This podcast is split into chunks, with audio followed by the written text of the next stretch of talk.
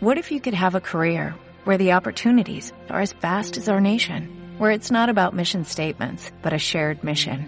At U.S. Customs and Border Protection, we go beyond to protect more than borders, from ship to shore, air to ground, cities to local communities. CBP agents and officers are keeping people safe.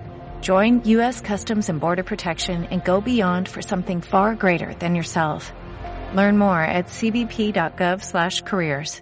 Una aspirina normalmente sí hace acetilsalicil. Pero vaya, pero lo normal es una defensa natural. Los virus no se reproducen a temperaturas elevadas más de 37 grados. Si usted tiene 38 grados, no se pueden reproducir tanto. Y si tiene 39, se reproducen menos. Es decir, la fiebre es una autodefensa del cuerpo. Claro. Ah. Entonces, por eso decían nuestros abuelos, abrígate, tómate un vasito de leche, túmbate, abrígate y te...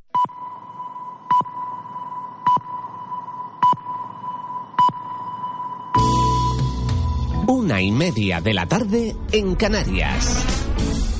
Radio Las Palmas FM.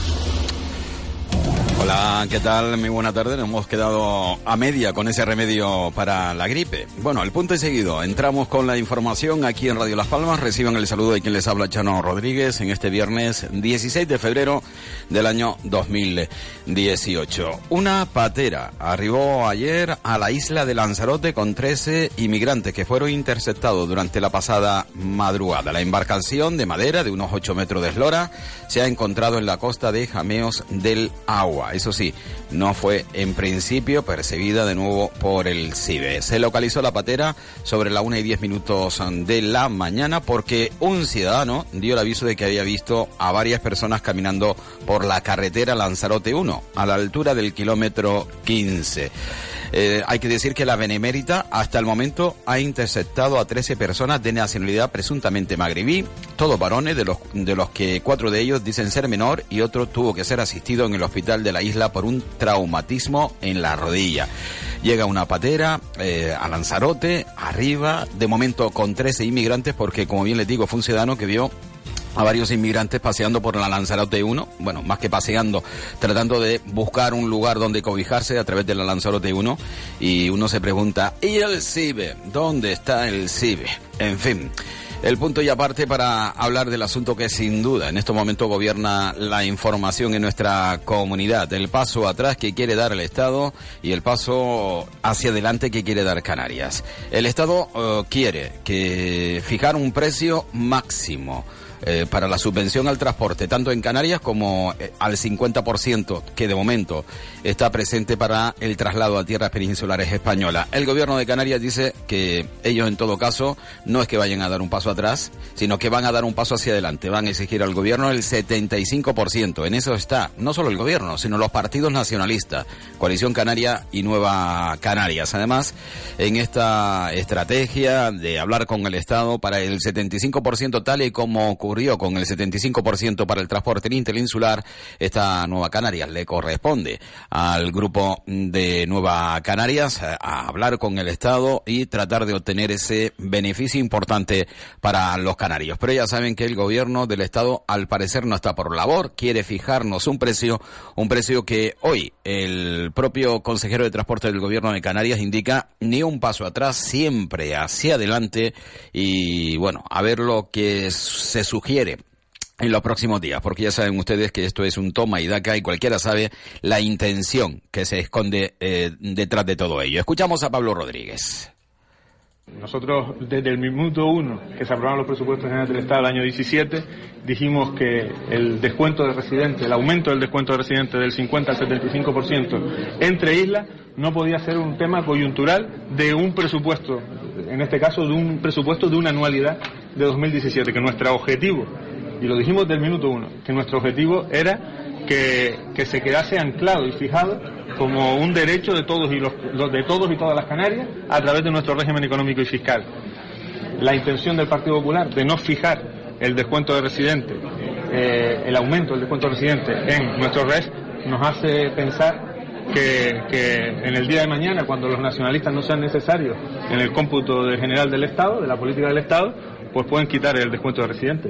Claro, eh, eso es lo que, vamos, uno piensa, uno considera y hace que evidentemente desee que los representantes canarios en el Parlamento español, en el Congreso de los Diputados, respeten eh, a los canarios, a aquellos que les han votado y sean capaces de alzar la voz en contra de cualquier medida que vaya contra nuestros intereses. Y no lo digo solo por Nueva Canaria, por Coalición Canaria, sino lo digo precisamente por aquellos partidos de ámbito nacional que siempre están pendientes de lo que le indica el líder de su partido, su propia formación política y no de lo que quieren los ciudadanos. Los ciudadanos de Canarias lo tienen muy claro. El 75% interinsular es intocable. Y no solo eso, queremos que se amplíe del 50 al 75%. Por una vez, los canarios debemos de alzar la voz y no permitir que se hagan con nosotros lo que se considere, teniendo en cuenta además la enorme inversión que existe en carreteras, no solo en carreteras, sino también en comunicaciones en ese Estado español continental, en el Estado continental español. Pues nada, a esperar, a ver cómo actúan los representantes canarios en Madrid. Hablo del Partido Popular, del Partido Socialista, de Podemos, también de Ciudadanos, ¿respaldarán lo que quieren los canarios o se someterán a lo que les indique Rajoy, Pablo Iglesias, Albert Rivera o cualquier otro líder político? También Pedro, Pedro Sánchez. 13 y 35 de la tarde en Canarias. Al margen de todo esto, estamos hablando del REF económico y fiscal de Canarias que este martes quedó pendiente de ese 75%. ¿Cuáles son los pasos siguientes en el trámite del régimen económico y fiscal de Canarias pendientes en estos momentos para su aprobación definitiva y entren en vigor? Escuchamos al presidente del Gobierno de Canarias, Fernando Clavijo, que nos da las claves de la agenda pendiente del régimen económico y fiscal de Canarias. Vale, la agenda que empiezo por el final. La agenda queda y que ya se han presentado las enmiendas. Ahora tendrá ponencia, su trámite parlamentario y ese trámite parlamentario concluirá con la votación de las mismas y la aprobación definitiva del texto del REF. Yo quiero destacar que en ese documento y ese trabajo que se ha hecho intenso y además Pedro Ortega aquí presente ha tenido un papel eh, eh, bueno de, de, protagonista porque han sido todas las compensaciones económicas se han hecho importantes avances y a mí me gustaría que destaquemos lo que se ha puesto en valor, eh, desde tener el concepto de doble insularidad, desde consolidar eh, eh, las compensaciones al sector industrial, desde el transporte de mercancías, desde todo lo que es actividades nuevas, el POSEI, o sea que realmente, la, y sobre todo sacar el REF de la, de la financiación autonómica, en eso hay un acuerdo que podríamos destacar en torno a un 80-90%.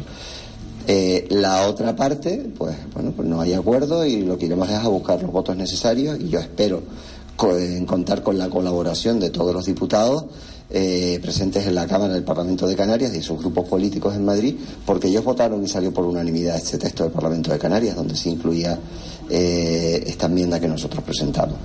Bueno, pues así está la situación, a la espera de que el régimen económico y fiscal definitivamente ya se alcance un acuerdo pleno al 100% y que en ella, eh, en, este, en esta norma, venga recogida ese 75% inviolable e intocable para el transporte no solo interinsular, sino también entre el territorio canario y el territorio continental español. La una y 37 minutos de la tarde, mm, de la tarde, por cierto, este fin de semana los socialistas celebran un comité federal, un comité federal donde se va a aprobar el nuevo reglamento del Partido Socialista, como indica su secretario general en Canarias, Ángel Víctor Torres, es el nuevo Partido Socialista. Y es un muy buen reglamento que se tiene que ratificar este fin de semana, que tenemos comité federal, pero que responde al nuevo Partido Socialista que ya todos lanzamos en las distintas primarias. Eh, el poder lo tiene el militante y por tanto las grandes decisiones tienen que ser sometidas a la consideración individual y en secreto de cada uno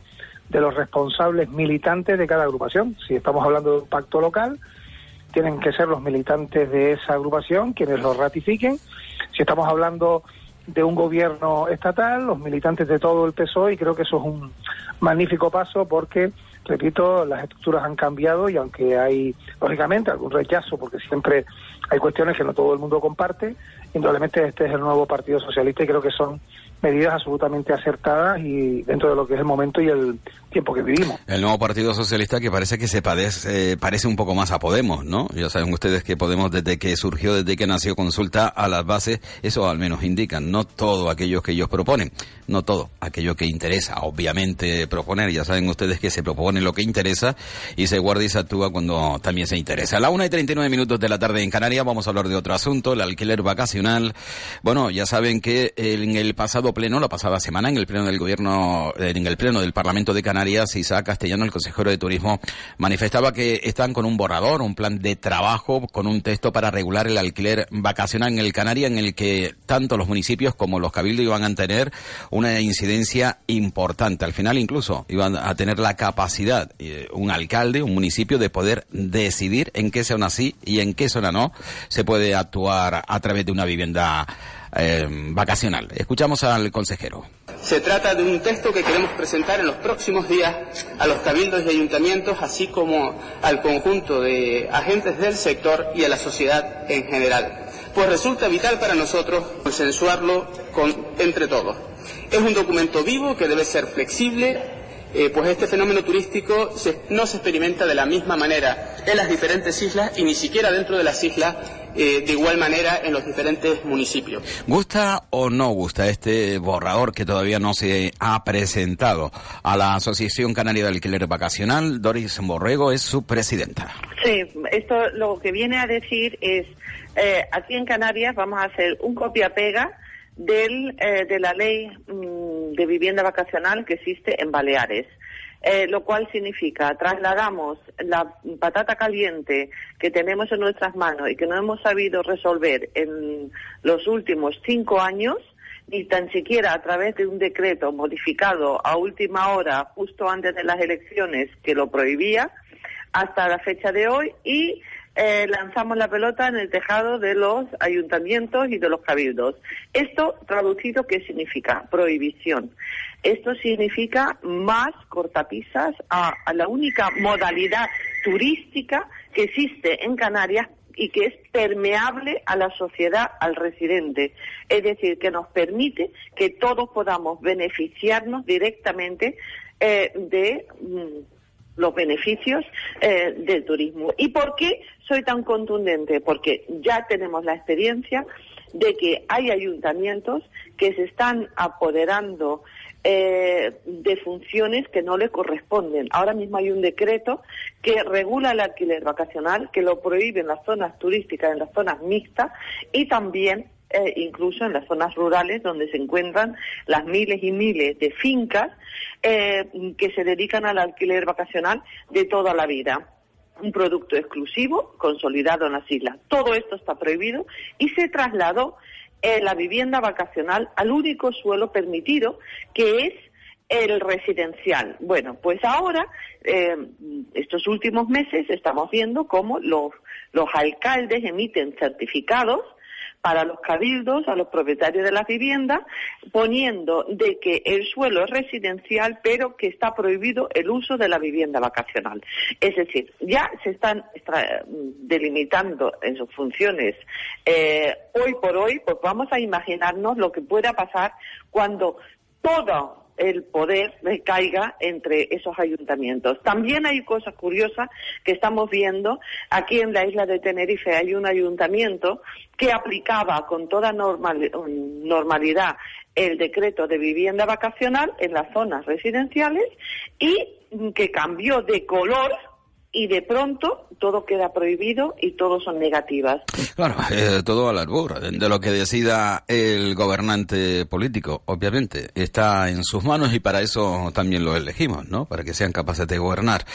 En fin, la una y 43 minutos de la tarde en Canarias. Eh, por cierto, hablando de borradores, estamos hablando del borrador de la vivienda vacacional. También existe un borrador avanzado en el nuevo convenio de carreteras entre Canarias y el Estado. Se ha filtrado algo, por ejemplo, como que se va a fiscalizar la ejecución de los trabajos cada tres meses. Eso se le preguntó esta mañana al consejero eh, de Obras Públicas del Gobierno de Canarias, también vicepresidente Pablo Rodríguez, y él manifestaba que no es una condición impuesta por el Estado, sino es una petición de Canarias de reunirse cada tres meses para ver cómo avanzan las obras. Tenemos una capacidad de fiscalizar y también de, de contar con los fondos y con los recursos mucho más ágil. Lo hemos pedido nosotros, nos parece adecuado, nos parece eficiente y por eso creemos que es una buena medida que, nosotros evidentemente, insisto, hemos propuesto y se ha aceptado por parte del Ministerio.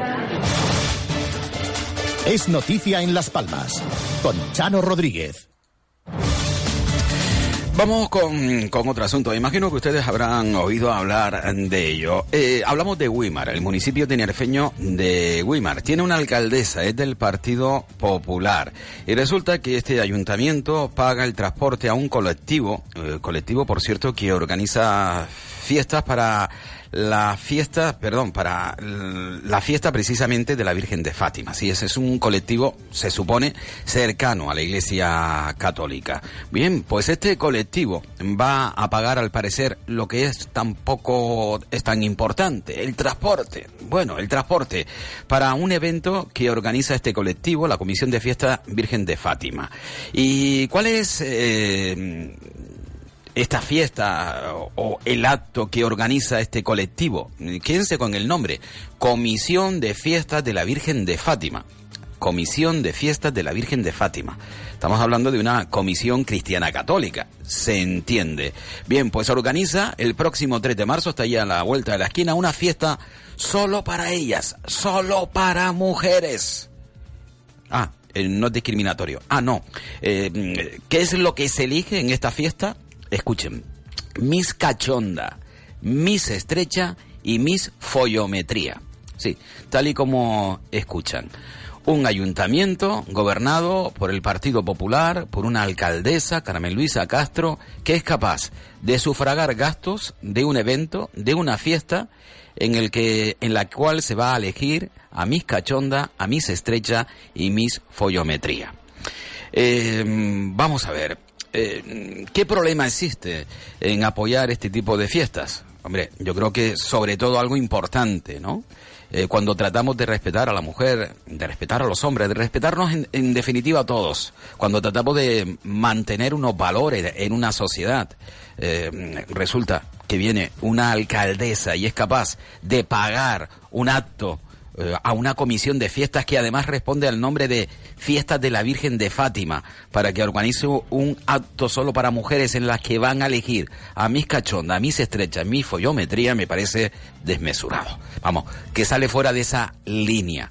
Eh, y luego está, fíjense ustedes, ¿no? Por dónde viene la cuestión. Y luego resulta que existe un grupo de abogados cristianos que se meten con, con Draxedla porque al parecer ridiculizan a, a bueno, pues a un icono de la Iglesia Católica. Vamos a escuchar a la alcaldesa de Weimar, a Carmen Luis Castro, para eh, que ustedes escuchen eh, qué es eh, lo que ella propone o por qué es capaz de pagar esta, esta fiesta o poner, si no pagarla al completo, al menos incentivar pagando el traslado, el transporte, la guagua. Escuchamos a Carmen Luis Castro. Organiza una comisión de fiestas, lleva más de ocho años haciendo y en las comisiones de fiesta el ayuntamiento colabora en transportes y ellos eligen dónde eh, gastar su guagua durante todo el año.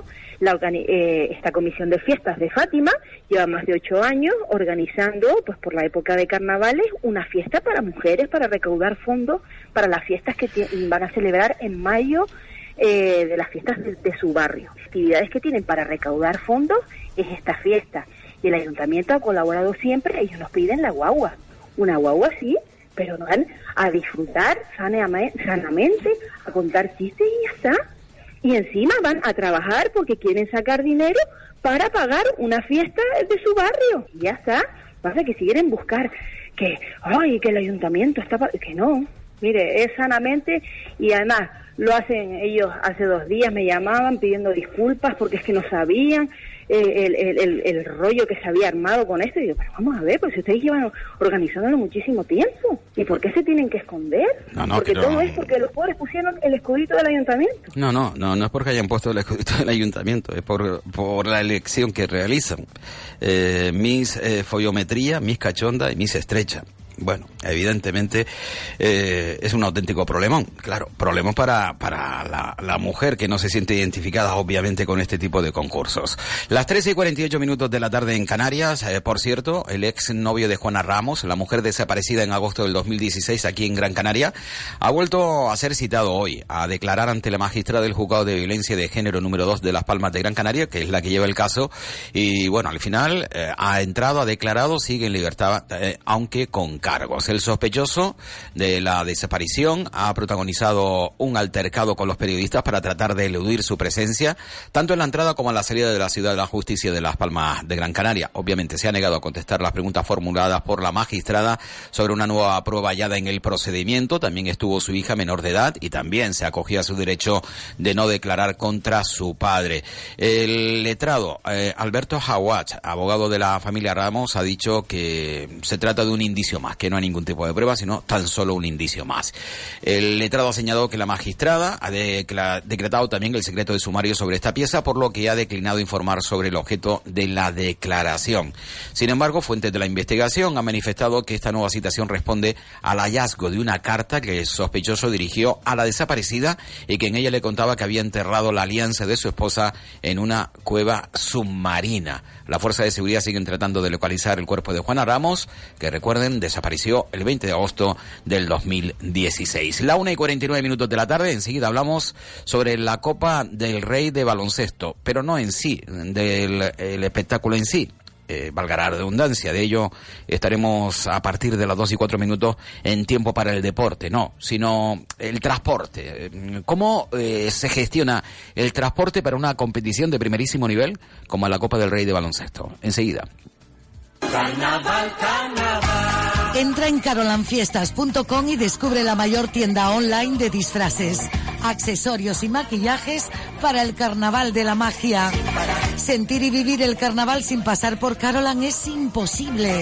Carnaval, carnaval. Siente y vive el carnaval entrando en nuestra página web o visitando nuestras ocho tiendas y solicita tu tarjeta Carolan. Disfruta en Carolan del carnaval de la magia. El mejor carnaval está en Carolan. Carnaval, carnaval.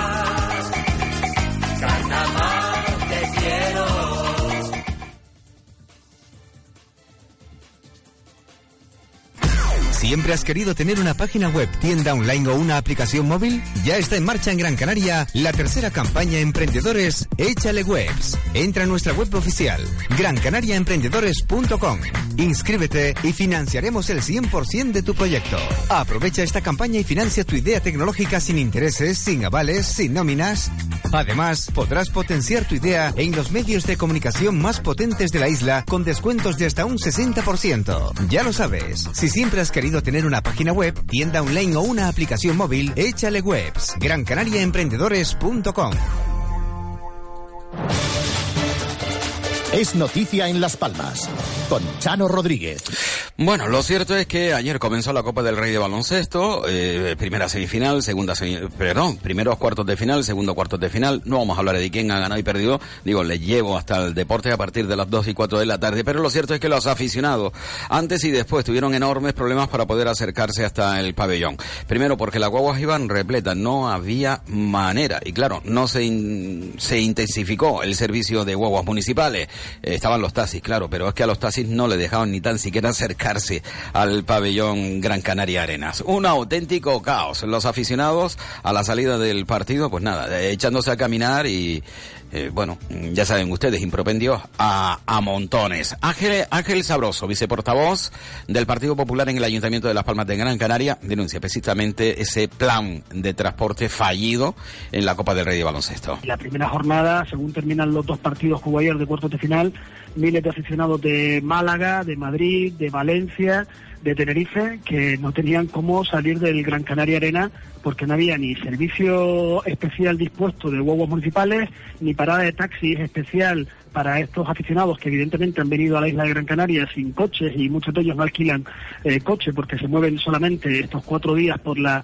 por la ciudad, no ha habido ningún tipo de información previa a los clubes, de información previa a los departamentos de prensa para que se les haga Bueno, eh, nada de nada, información de ningún tipo. Y bueno, los taxistas, ¿y, y por qué los taxistas, sabiendo que hay negocio, eh, no acudieron hasta el recinto de Siete Palmas? Gorky Betancourt, Asprotac, eh, es portavoz de esta asociación de taxis. sus gobernantes y de eventos de, de este calado, ¿no? Como por ejemplo es la Copa del Rey de, de baloncesto, ¿no? Ha sido y está siendo una pena porque no hay una previsión de paradas para, para, para este campeonato con respecto al taxi, al servicio público del taxi, ni siquiera hay una previsión eh, en lo que respecta al tráfico para permitir que el transporte público de- del taxi sea eh, accesible a todos los ciudadanos que quieren participar de, un evento de este tipo. ¿no? Nos vemos con lo que nos vemos siempre. Eh, no se cuenta con el taxi, esta no es una ciudad que no, no es por lo menos este tripartito un gobierno que quiera contar con el taxi como un servicio público indispensable para el transporte y la movilidad dentro de la ciudad. Y así es como estamos quedando. Sí que le ofrecemos al mundo un espectáculo como la, la Copa del Rey de baloncesto pero eh, luego con esta deficiencia de que la gente salga y tenga que dar vueltas o hacer cola durante mucho tiempo porque la misma policía local si te ve pasar dos veces por el mismo sitio te obliga a cambiar de dirección para que no aparezcas por ahí porque molestas en el tráfico a pesar de que eres un taxi. Bueno, pues eh, ahí está la denuncia eh, también de colectivos como el de los taxis eh, ante lo que parece eh, una situación incomprensible, una falta de gestión, falta de previsión ante un espectáculo como la Copa del Rey de baloncesto. El Partido Popular en el Cabildo de Gran Canaria que denuncia que en, estos momentos el gobierno insular solo ejecuta el 87% de los 46 millones para la mejora de infraestructuras. Eh, yo nunca entiendo por qué no se invierte el 100%, incluso hasta más. Bueno, más es complicado porque si no hay no se puede invertir. Pero si tienen más, eh, ¿por qué no lo invierten? pese a tener más dinero que nunca, el Cabildo de Gran Canaria tiene su área de política social totalmente paralizada. Y llevamos mucho tiempo, muchos meses ya, denunciándolo. De los 4,6 millones de euros del plan de inversiones sostenibles de 2016, apenas se han invertido 400.000 euros para infraestru- infraestructuras sociosanitarias. Es decir, que habiendo miles de familias de Gran Canaria esperando por una plaza en un centro, habiendo tantísimas plazas mm, cuyas instalaciones están francamente mejorables, el dinero ahí está, en las cuentas de Morales. Mientras el Cabildo de Gran Canaria ha presentado esta mañana eh, una licitación, ha sacado a, licita- a licitación un presupuesto con un presupuesto de 1,8 millones de euros, el desarrollo del proyecto de Isla Inteligente. Se llama Transgram. Eh, se va a crear con este dinero un sistema de información de transporte terrestre con la monitorización de guaguas y paneles informativos en 115 paradas. En definitiva, eh, que usted cuando esté en una parada sepa dónde están las guaguas o dónde están, cuando llegan o cuando no llegan. Escuchamos a Raúl García Brin. técnico del Cabildo de Gran Canaria estamos muy satisfechos de la licitación del proyecto Transgran que se enmarca dentro de la iniciativa Gran Canaria Isla Inteligente, que supone la implantación de un sistema centralizado de información para viajeros de transporte terrestre a través de paneles informativos. Bueno, y también el Ayuntamiento de Las Palmas de Gran Canaria ha presentado esta mañana la puesta en marcha de Hablemos, un programa de divulgación a través del cual quiere acercar a los ciudadanos el proyecto de transformación urbanística, el fomento del uso del transporte público y la peatonalización de algunas zonas de la ciudad de Las Palmas de Gran Canaria. José Eduardo Ramírez. La Concejalía de Movilidad del Ayuntamiento de Las Palmas de Gran Canaria y Huevos Municipales pone en marcha el programa Hablemos. Se trata de un programa de divulgación, información y transparencia que pretende acercar los planes del Ayuntamiento a la ciudadanía. Estamos acometiendo proyectos estratégicos, transformadores y revolucionarios desde el punto de vista de la movilidad, pero también del urbanismo, creando una nueva ciudad más amable, más sostenible, más accesible y más respetuosa con el medio ambiente. Bueno, ya vamos poniendo el punto y final a este tiempo para la información. Indicarles que el diario sueco Expressen, el segundo más leído del país nórdico, ha destacado en su suplemento de viajes a la ciudad de Las Palmas de Gran Canaria como una de las ciudades más de moda de España. Eh, bueno, está muy bien, ¿no? Eh, Las Palmas de Gran Canaria va a recibir este fin de semana media docena de cruceros. Eh, entre ellos tendremos a Aida Prima. Menciono a Aida Prima porque a mí es uno que me encanta.